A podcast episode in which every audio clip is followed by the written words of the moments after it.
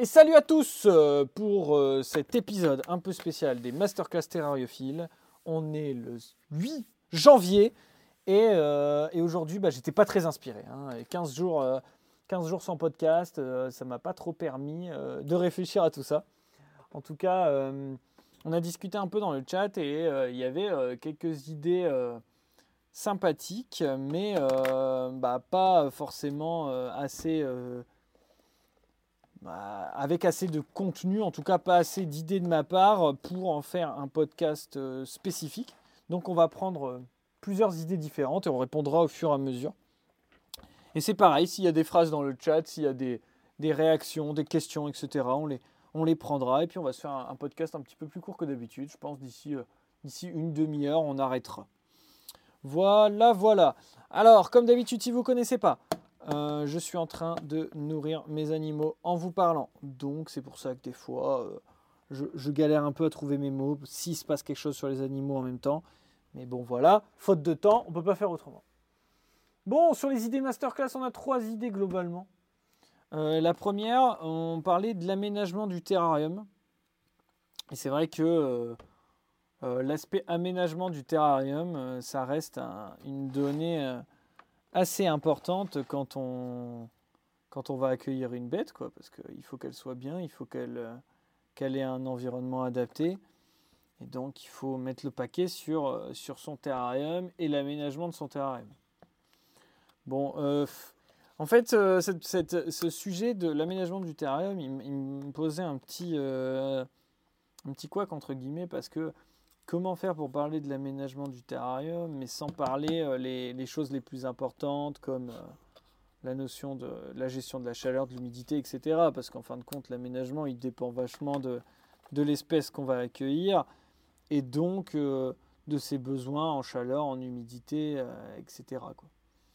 Donc, ce, que, je voulais parler aujourd'hui, je vais dire un peu mes, mes, pensées en vrac sur l'aménagement des terrariums, plus euh, en mode euh, bah, décoratif que pratique. Quoi, hein, parce que on a déjà fait un podcast sur la chaleur, on a déjà fait un podcast sur l'humidité, les moyens d'ajouter de la chaleur, de baisser, les moyens de rajouter de l'humidité, tout ça, ça on l'a déjà fait.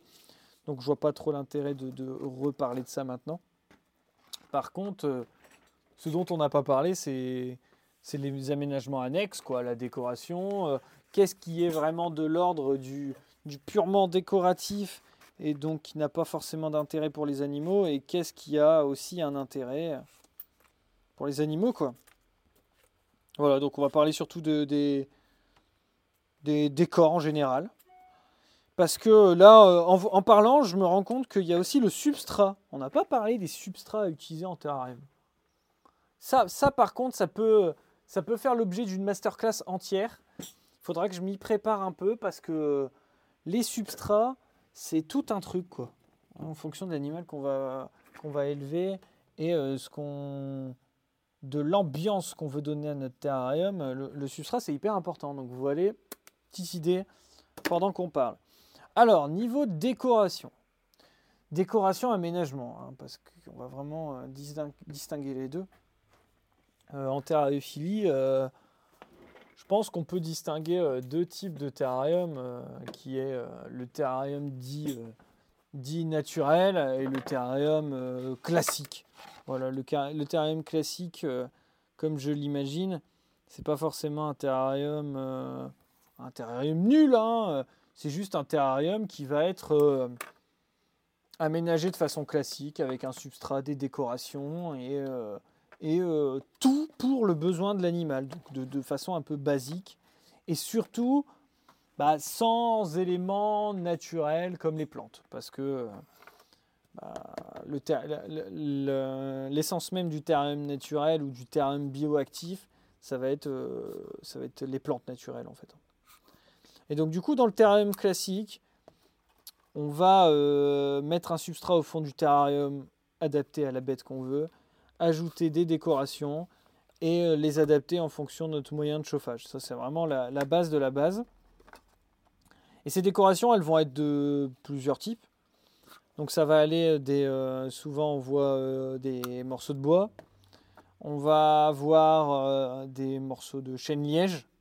Ça, c'est souvent la grosse base des, euh, des décors, euh, comment dire, de ce qui va former un petit peu le relief dans notre terrarium et des supports pour nos animaux.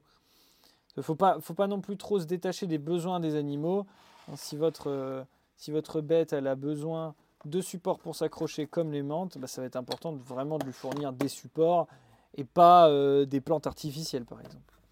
Parce que dans le terrarium classique, on peut aussi voir des plantes artificielles, voire même une plante naturelle en pot qui n'a pas forcément comme but de, euh, bah, de, de, rentrer dans un espèce de pseudo-écosystème euh, en terrarium. Quoi. Donc on va avoir les branches, les, les écorces de chêne-liège, et puis très souvent la plante artificielle. Parce que la plante artificielle, euh, c'est pratique, hein, on n'a pas besoin de la tailler, on n'a pas besoin de l'arroser. quand elle est sale, on la passe un bon coup dans, dans l'évier avec une éponge et un peu de pec et, c'est bon quoi. Alors la plante artificielle, on aime ou on n'aime pas. C'est vrai que ça peut être pratique quand même niveau utilité sur certaines, certaines espèces qui se nourrissent que euh, en, buvant l'humidité, la condensation, les gouttes sur les plantes et euh, avec lesquelles on ne peut pas se permettre de mettre des plantes naturelles parce que les plantes naturelles seraient défoncées. Bon, même pas d'idée. Franchement, je dis ça comme ça, mais j'ai même pas trop d'idées en tête. Je pense à des lézards qui, qui seraient phytophages, qui mangeraient les feuilles ou quelque chose comme ça. Bon, la plante, la plante artificielle peut empêcher ça. Même si globalement, dans tous ces cas, euh, je pense que mettre de la, de la plante naturelle, ça peut être un bon, euh, une bonne réflexion à avoir. Quoi. Et donc, à l'opposé, donc là, il y a ces décors. Donc non, non, il y a un dernier truc. Euh, plantes plante artificielle et décors en résine. Alors ça, ça dans l'aménagement du terrarium, vous allez dans n'importe quelle animalerie, les décors en résine, ça pullule. Les crânes, les, crânes d'alligator, les, les bobs l'éponge en, résine, c'est euh, c'est un, peu, un peu la base. On fera attention à, à ces décors-là. Hein. Autant tout ce qui est décor en plastique, euh, bon, ça peut poser plus ou moins des soucis, notamment si on met une source de chaleur à côté du plastique, etc. Les décors en résine, on fera attention si c'est posé dans l'eau. Parfois, certains vont relâcher des substances, des substances un peu nocives. Moi, j'ai tendance à, être pour le terrarium naturel quand même. Quoi. Et le terrarium naturel, on va le différencier par la simple et, unique chose en fait qu'on va utiliser que des éléments euh, naturels pour l'aménager. Donc on va donner un substrat qui cette fois-ci, le substrat, il va convenir à notre animal, mais il va aussi convenir aux plantes. On va planter de la plante naturelle dedans. Et euh, tout le restant de l'aménagement va être euh, du bois, des écorces de chêne-liège, des lianes, etc. En tout cas, des, éléments qui vont être euh, tirés du milieu naturel. On peut aussi parler notamment des systèmes en, tourbe euh, ou, en écorce, que je pense aux écorces de Xaxim, hein, qui sont des fougères, arborescentes. Donc ça, on, met ça sur les murs des terrariums naturels pour faire pousser des plantes euh, épiphytes. Pareil pour, les, euh, pour le BTS. Le BTS qui est souvent utilisé dans, dans, le, dans les terrariums pour dendrobates, qui permet, une fois bien humidifié, d'être un support pour les mousses et pour les plantes épiphytes. Les plantes épiphytes, c'est les plantes qui n'ont pas de substrat. Qui n'ont pas besoin de substrat pour pousser en fait. C'est un peu. C'est pas des parasites, mais presque. Et donc du coup, on va les fixer dans les, sur les murs et c'est vrai que ça fait des résultats un peu sympas. Euh, je vois euh, François qui nous dit dans le chat, moi j'ai du mal avec les fausses plantes. Ah, c'est vrai que c'est c'est un sujet, c'est un débat. Disons que ça a des avantages et des inconvénients. Moi, à l'époque euh, où j'élevais euh, des pogonas, euh, franchement, j'étais bien content d'avoir mes fausses plantes pour mes bébés pogonas parce que les vraies plantes, c'était même pas la peine. Quoi. Donc les fausses plantes, c'était vachement pratique, notamment pour, pour le fait que la simple brumisation des plantes permettait aux bébés de, de s'abreuver. Il n'y avait pas besoin de, forcément leur mettre une gamelle d'eau qui aurait pu euh, faire des, risques de noyade, etc. Donc voilà, donc ça c'est vraiment euh, l'aspect esthétique. C'est vrai que dans l'aménagement du terrarium, là, je parle de la gamelle. Est-ce qu'on a besoin de mettre une gamelle d'eau? Est-ce qu'on n'en a pas besoin? Est-ce qu'il y a besoin de mettre une gamelle pour la bouffe? C'est ça, c'est ça, c'est des bons, des bons débats à avoir, des bonnes réflexions à avoir, parce que ça dépend vachement des animaux. Il y a certains reptiles qui vont aimer avoir un endroit sur lequel bouffer, qui vont, ou alors qui vont être sales dans leur façon de bouffer. Donc c'est vachement intéressant de mettre une gamelle en dessous pour éviter que ça pourrisse. Notamment par exemple, si vous mettez du fruit, ça, c'est aussi le cas pour nos insectes, hein, pour nos coléoptères. Si vous mettez des morceaux de fruits en direct contact avec le sol, ils vont se souiller à une vitesse euh, folle. quoi. C'est pour ça qu'on va toujours laisser euh, soit la peau de banane par exemple, soit mettre sur des petites coupelles, des petits morceaux de bois, pour limiter un petit peu euh, l'action de, des détritivores sur nos fruits, parce que sinon on va avoir tout de suite nos fruits qui vont vraiment pourrir très très vite. Quoi. Donc voilà pour l'aménagement du terrarium. En, fin de compte, l'aménagement du terrarium, il est tellement dépendant de l'espèce qui va... Euh, qui va habiter dans ce terrarium que c'est difficile de faire des généralités. Alors je ne sais pas si dans le chat vous avez des, euh, vous avez des idées, mais euh, c'est vrai que l'aménagement du terrarium, euh, on, a vite fait le tour, quoi. Tu dis, Calimero, tu dis les fausses orchidées, c'est la grotte à Red Runner pour les psittalas. tu aurais... Toi, cru, c'est pareil, quoi. C'est pas de plastique, à part limite pour les bébés géco, c'est pratique. C'est vrai que c'est bien ça. Bouchon de bouteille, c'est souvent pratique. Ouais, ça peut être, ça peut être utile. Mais typiquement, euh, quand tu te retrouves avec un terrain avec 30 bébés Pogona, le bouchon de bouteille, euh, il se retrouve renversé en 4 secondes. Quoi. Tu le poses, au bout de 4 secondes, c'est terminé. Donc voilà pour ce qui est aménagement du terrarium. Moi, je vois, j'ai pas grand chose d'autre à dire parce que euh, on fera un, podcast sur le substrat. Je trouve ça intéressant. Et puis après, le reste, quel type de terrarium on l'a fait euh, la chaleur, on l'a fait. L'humidité, on l'a fait. Bon, bah voilà, hein, on a un petit peu tout. Hein. Pour les gamets des isopodes, tu mets bouchon de bouteille de lait. Ouais, c'est pas bête ça. Franchement, c'est pas bête. Ça évite que tes, euh, que tes flocons pour poisson ils, partent en vrille. Alors, euh, nourriture. Alors, j'ai marqué nourriture des menthes, mais nourriture des, des... On peut parler de nourriture des, insectes, des reptiles.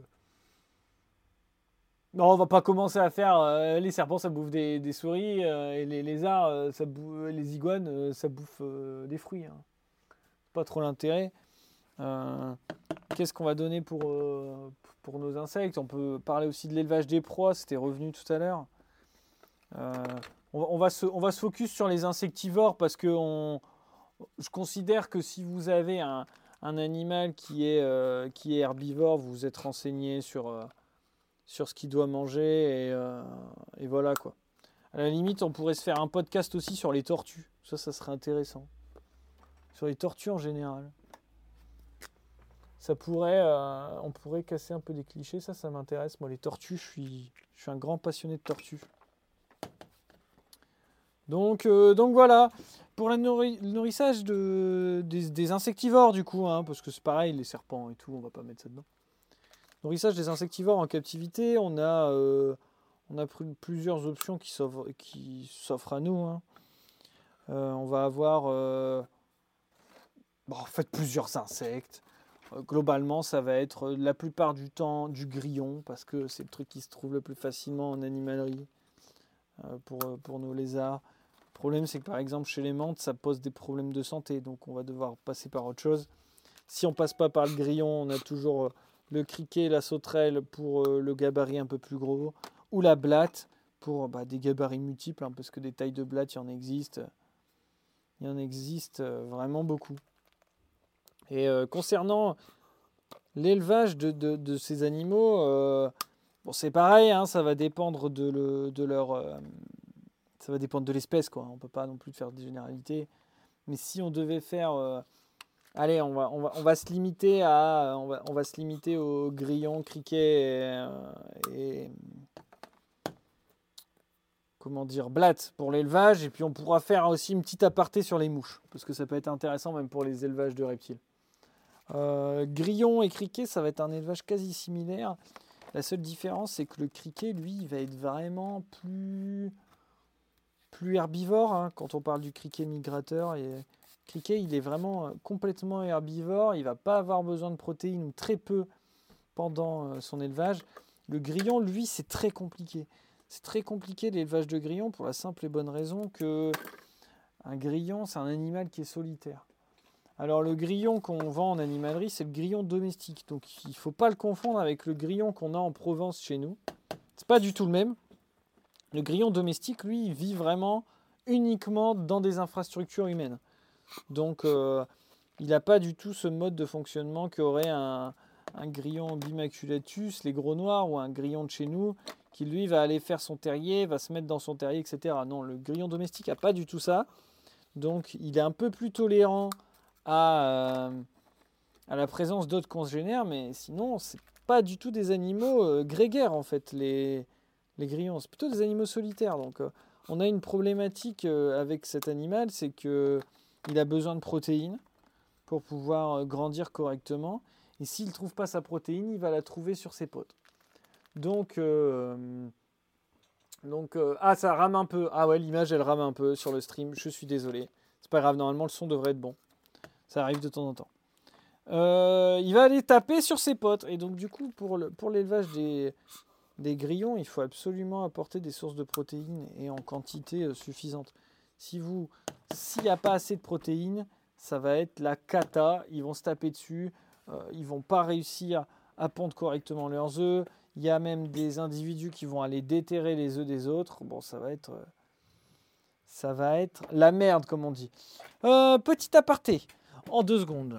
Euh, je fais une petite aparté dans ce podcast et il n'y aura pas de montage. Je suis désolé parce que je suis à court de drosophiles. Donc si vous m'entendez taper comme un demeuré sur mon bureau, c'est pas que je suis en colère, c'est que je mets les drosophiles dans le biberon pour nourrir les phidipus. Parce que les drosophiles là, c'est un peu la dèche. J'aurais bien aimé en avoir plus. Mais les élevages sont en route et les menthes, ça pompe sévère ces derniers temps. Donc voilà. Concernant le grillon et le criquet, on va devoir leur euh, mettre à disposition des pondoirs. Donc ça, euh, c'est indispensable. Donc les pondoirs, on peut utiliser du terreau ou de la tourbe. Tourbe de coco, ça fonctionne aussi. Il faut absolument que le pondoir soit toujours légèrement humide, jamais détrempé, jamais sec. Si y a un moment c'est détrempé ou sec, il y a de grandes chances que votre élevage y soit foutu. Donc euh, toujours bien humide. Puis après, bon, il suffit de leur fournir des boîtes assez grandes. Concernant les, les criquets, là, on va avoir des besoins de chaleur très importants. Les grillons, un petit peu moins, même si si vous voulez que votre élevage il fonctionne bien, il faudra de la chaleur aussi. Donc le mieux dans les deux cas, c'est les lampes chauffantes. Terrarium, lampe chauffante. Pour les criquets, flexarium, c'est encore mieux avec une grosse grosse lampe chauffante. Criquets, on va les nourrir uniquement avec de l'herbe donc des grandes herbes. On peut aussi leur donner du son de blé, ça marche, et, euh, euh, d'autres plantes qu'on trouverait dehors, du pissenlit, etc. Les, euh, les, grillons, eux, on va les nourrir un peu avec tout et n'importe quoi, dans le sens où ils sont omnivores, donc ils peuvent manger des légumes, ils peuvent manger des fruits, ils vont manger des, des protéines sous la forme de flocons pour poissons la plupart du temps. Et c'est important de leur fournir une alimentation diversifiée. Et donc au final, euh, bon, euh, ces élevages-là, ça vaut le coup si vous, si vous avez pas mal de bêtes, hein, parce que euh, là, il n'y a pas trop de... Il n'y a pas trop de... Hmm, c'est compliqué à élever. Je suis désolé. Montgomery, je te répondrai tout à l'heure. Je suis en train de parler, je fais mon podcast. Voilà. désolé, petit aparté sur le, sur le podcast parce que je vois des messages qui spamment dans le chat et j'arrive plus à me concentrer, c'est une cata. Euh, du coup, ce que je voulais dire, c'est que euh, euh, ces, élevages, ils sont vraiment intéressants que si on a vraiment des gros besoins en insectes, puisque ça demande quand même pas mal de temps, pas mal d'investissement, aussi du matériel. C'est pas évident, faut se prendre la tête pour que ça fonctionne au départ, faut comprendre comment ça marche. C'est pas, ça paraît plus facile quand on le voit faire que quand on le fait nous-mêmes. une alternative qui fonctionne plus facilement, c'est la blatte. La blatte, ça plaît pas à tout le monde parce qu'on a toujours peur que les blattes, ça s'échappe. D'ailleurs, j'ai commencé à faire une vidéo ce week-end sur les différentes blattes que j'utilise à l'élevage. Et je pense que je la continuerai dans la semaine parce que c'est un sujet que je trouve assez intéressant. Parler des différentes blattes et parler aussi des, avantages et inconvénients, notamment de, son caractère potentiellement invasif dans la maison. Euh, la blatte, elle a un gros avantage, c'est qu'elle, euh, bah, nous, nous, chez nous, éleveurs de menthe, elle nous plaît puisqu'on n'a pas de risque d'avoir de mortalité comme avec le grillon. Puis surtout, la blatte, elle va quand même être moins, agressive. Un grillon, euh, comme je disais avant, c'est plutôt opportuniste et ça va pas hésiter à, aller profiter d'une proie. La blatte, elle, pourrait, elle pourrait aller manger sur un cadavre ou alors euh, profiter d'un moment si elle est vraiment affamée, mais c'est quand même vachement moins agressif pour nos animaux. Euh, voilà, les blattes, euh, on a des espèces différentes, donc l'avantage aussi c'est que il y a, toutes les tailles. Et l'élevage, il est très simple puisque la plupart du temps, soit ça pond et il nous faut de la chaleur, soit ça pond pas, ou en fin de compte, il faut juste un peu de chaleur dans le bac parce que les bébés vont se développer à l'intérieur de la maman et donc on n'a pas de, on n'a pas de problématique euh, spéciale euh, à faire puisque les bébés sont euh, dans la maman. Voilà, donc les blattes, une boîte en plastique bien percée avec des supports type boîte à œufs, ça suffit, il n'y a rien d'autre à imaginer, il n'y a pas besoin de pondoir ni rien. Nourriture, ça bouffe tout, on le donne des restes de table, on essaye de, filer du bio pour, pour pas qu'il y ait des pesticides, et puis voilà quoi. On va faire une aparté sur les mouches, parce que les mouches, euh, on en parle beaucoup. À la limite, franchement, les mouches, les mouches, il faudrait que je fasse. Regardez, on va faire un petit truc sur mon tableau là.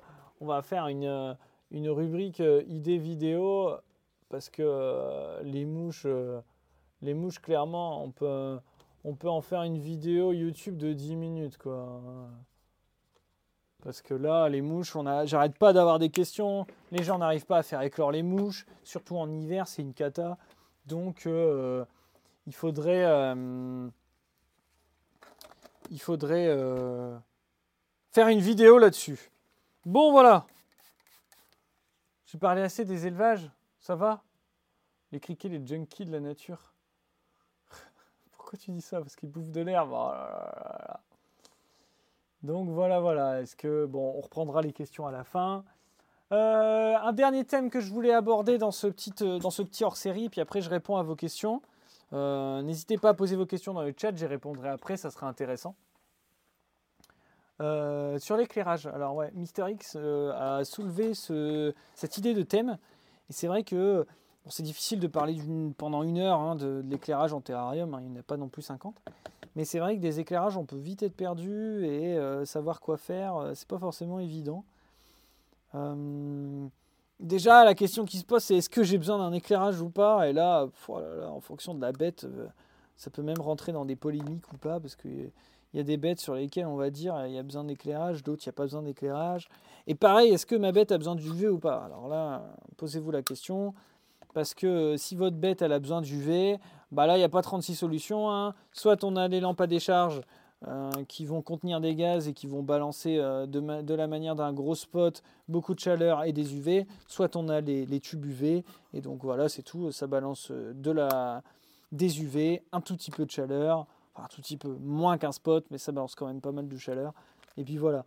Quand on n'a pas besoin d'UV, alors à ce moment-là, là, libre à nous de, de, creuser dans les différents éclairages. Alors, il y a des éclairages qui sont, euh, qui sont faits par des fabricants de, de, matos de reptiles. C'est parfois onéreux, c'est parfois euh, hmm, ça vaut le coup de le payer puisque, euh, puisque le comment dire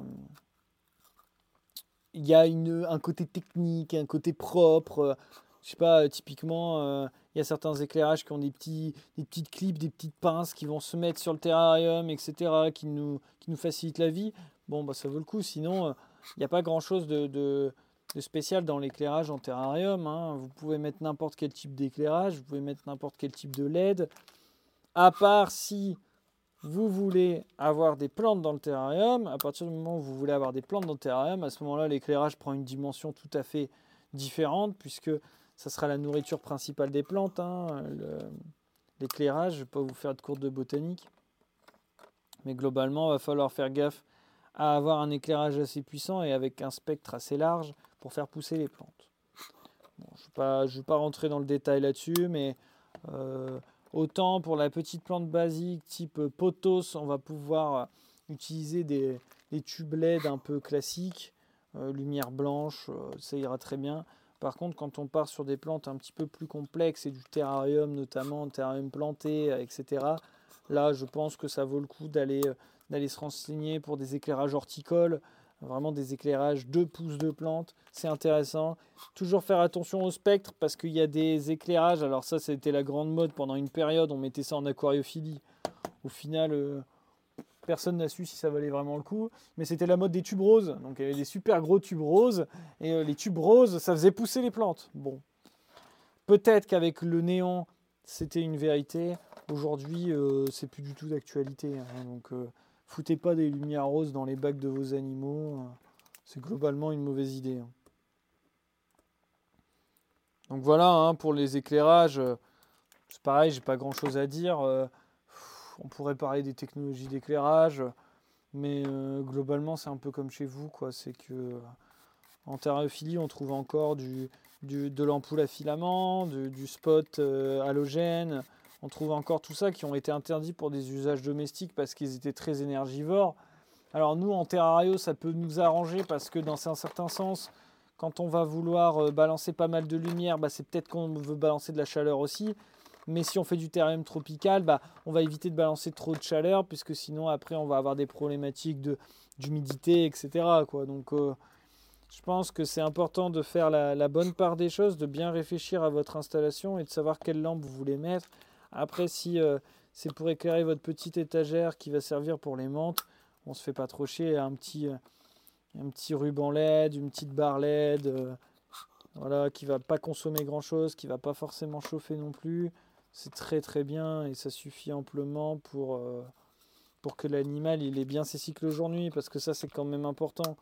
Les animaux ils ont besoin d'un cycle jour-nuit et si vous leur fournissez pas, vous pouvez être sûr que vous allez avoir des soucis à long terme. C'est comme nous, euh, ils ont besoin de savoir quand est-ce que quand est-ce qu'on se réveille, quand est-ce qu'on se couche et euh, comment ça marche d'avoir des cycles bien réglés, c'est très très important. Donc donc voilà. Après, il y a aussi une solution. Euh, euh, je veux pas avoir de plantes dans mon terrarium et j'ai une pièce qui est lumineuse. Je le place à un endroit sur un buffet, etc. où toute la journée la lumière elle est abondante. Alors par contre, pas de lumière directe du soleil, hein, jamais, parce que sur un terrarium ça fait effet de serre, je vous dis, ça monte très vite en température. Votre bestiole, vous allez la retrouver grillée très très vite. Alors à part si vous avez un petit creux, ça va pas vraiment être utile. Mais euh, mais voilà quoi, donc euh, vous embêtez pas trop sur la nature de l'éclairage au final. Euh, tant que ça tant que ça fait son effet, c'est bon quoi. Après, voilà, je pense, je pense qu'il faut revenir vraiment aux fondamentaux de l'espèce que vous considérez et ses besoins, parce que parfois ça peut aussi varier, notamment l'intensité de, de l'éclairage va varier. Sur certaines espèces, on va favoriser des éclairages un peu faibles et d'autres, on va favoriser des gros gros éclairages. Mais je me souviens par exemple euh, des problématiques euh, à l'époque avec le gecko léopard, où le gecko léopard n'étant pas une espèce diurne, il y avait des très faibles besoins en, UV et on s'est rendu compte en fin de compte que quand on fournissait des UV, bah en fait le gecko il sortait euh, pendant quelques minutes, pendant quelques une demi-heure pour aller chercher ses UV, puis après il repartait se planquer. Et donc du coup dire que un animal est nocturne et donc n'a pas besoin d'UV, n'a pas besoin de luminosité, c'est parfois une, mauvaise compréhension de, de la biologie de l'animal. Donc bien se renseigner, demander aux éleveurs aussi, c'est important. Voilà. Euh, eh ben écoutez, voilà, on vous a parlé une demi-heure, je voulais parler une demi-heure, ça fait déjà une demi-heure que je parle. Alors je finis mes quelques petites fidipus là.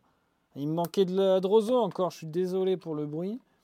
Il me manquait quelques drosos pour finir mes fidipus. Puis après, bah, je vais passer aux réponses aux questions. Puis voilà quoi. Ça nous fera un petit podcast euh, tranquille ou tranquillou. Alors pour ceux qui sont sur le stream et ceux qui regardent la vidéo, euh, les, petites fidis que j'ai mis de côté là, c'est parce qu'elles sont trop grosses pour les, boîtes. Et donc elles vont passer en Critterbox. Hein, c'est l'étape d'après. donc elles vont toutes passer en Critterbox, là, tranquillou, une par une.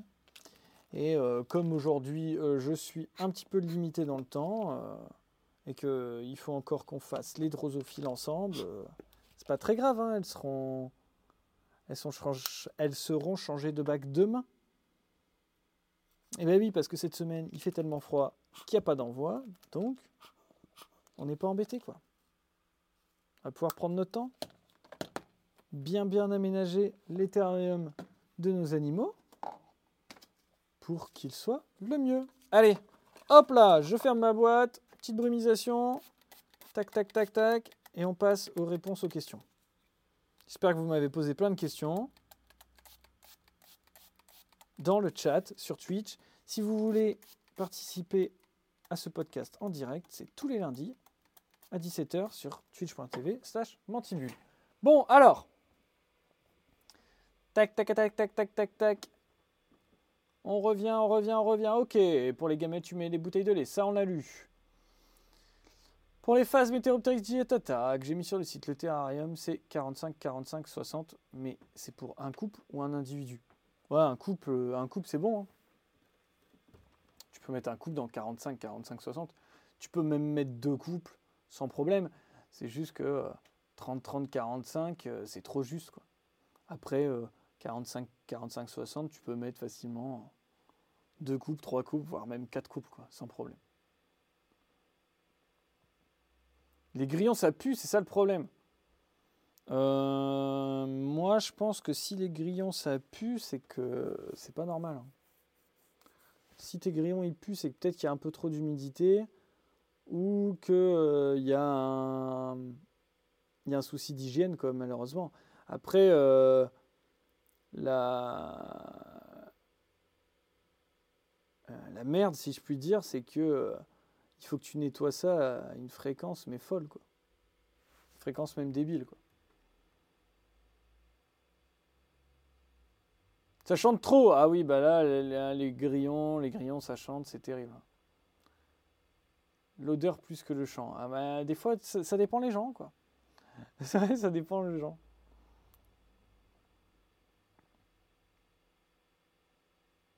Alors, qu'est-ce qu'il y a d'autre comme question?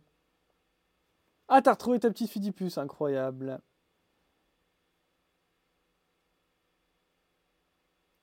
C'est. Ok, ok, les questions, les questions, c'est toujours les mêmes. Vous répondez entre vous, c'est très cool. Les lampes horticoles, ok.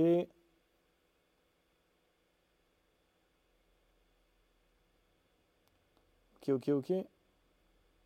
265 nanomètres néon noir pour les phosphorescents. Ah oui, vous vous, amusez, vous. Eh bien, écoutez, voilà. C'est quoi une critter box? C'est des petites boîtes. Alors, euh, pour ceux qui écoutent le podcast, euh, désolé. Hein. ces petites boîtes d'élevage comme ça. Donc, euh, ces petites boîtes d'élevage de Lucky Reptile avec l'aération intégrée. Ça souffre comme ça en deux. C'est super pratique parce qu'on a aussi un petit bouchon pour nourrir. Et nos fidipus, elles peuvent faire leur toile en haut tranquillou. On peut ouvrir pour nourrir et si on a besoin d'intervenir dans le terrarium, la Fidipus, elle a toujours son cocon. Donc c'est très très bien. Et ça ne coûte pas 40 balles. Ça coûte un peu plus de 6 euros sur mantibule.fr. Bon bah voilà, vous n'avez pas de questions, donc c'est bon. Terminé. Hygiène non nettoyée au détol deux fois par semaine, malgré ça, humide possible. Trop de bouffe, on t'avait dit. Ah oui, mais trop de bouffe, trop de, de la bouffe protéinée de l'humidité, ça pue en deux secondes. Hein. Donc euh, ça va vite. Hein. Bon bah voilà, fin de ce petit podcast. C'était le début de l'année. On repart sur une année avec euh, un podcast par semaine, comme d'habitude, à part les, semaines où j'ai la flemme ou les semaines où il n'y a pas d'idée. Voilà. Allez, ciao, à la prochaine, à lundi prochain. N'hésitez pas à venir, twitch.tv slash mantibule à 17h tous les lundis. Ciao